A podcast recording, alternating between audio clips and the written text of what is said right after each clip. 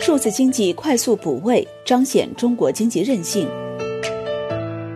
经济参考报头版刊文称，受新冠肺炎疫情影响，二零二零年春节消费发生了显著变化。以数字经济为代表的新经济快速补位，彰显了中国经济的韧性。宅经济催生消费新形式。春节假期受疫情影响，中国老百姓不再串门走亲戚，宅在家中的中国人短期内消费需求从线下转移到线上，催生了不少宅经济的新形式。比如手游、直播、网购等以手机为基础的行业出现增长，新零售行业出现新的变化。此外，AI、VR、大数据、云计算。物联网等新一代信息技术有效运用于电子商务，促进网络三 D 购物、实体店自助结算、无人超市二十四小时营业等，能够更加匹配人们的个性化消费需求。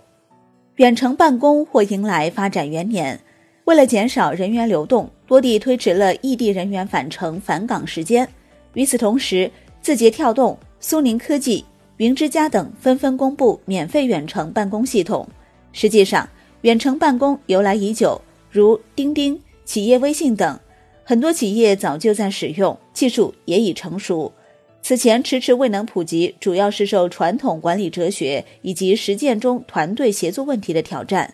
今年如此大规模、普遍性远程办公尚属第一次，二零二零年或成为远程办公元年，在线教育渗透率将显著提升。目前，全国多地学校利用云端技术搭建空中课堂。随着需求的上升，在线教育企业获客成本降低，盈利水平提升。未来，双师教育、在线直播、在线录播等会成为更受欢迎的教育场景。线上线下相结合的混合式教学将更加广泛。二零一九年以来，我国制造业面临较大下行压力，叠加此次疫情影响，增长压力凸显。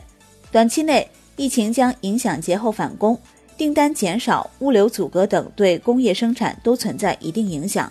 不过，新冠肺炎疫情对经济的影响主要是阶段性的，随着疫情的消退，经济会重新回到原来的轨道上。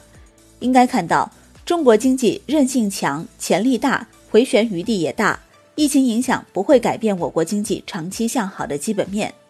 根据历史规律来看。每次危机的发生几乎都意味着新的契机，企业家在看到挑战的同时，也会更积极地拥抱变化，给商业带来新的契机。二零零三年非典时期，电子商务巨头抓住机会开始崛起，开启了中国电子商务黄金时代。本次疫情的紧迫性、严峻性将迫使和促进传统企业更加重视通过电子商务平台来开展采购和销售。对 5G 以及人工智能的应用也将持更开放的态度，这将推动产业互联网平台发展，提高传统企业的数字化经营。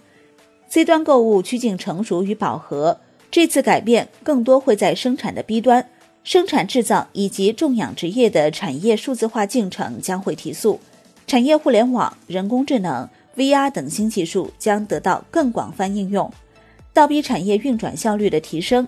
产业结构将得到优化。好的，感谢收听，更多内容请下载万德股票客户端。我是林欢，财经头条，我们再会。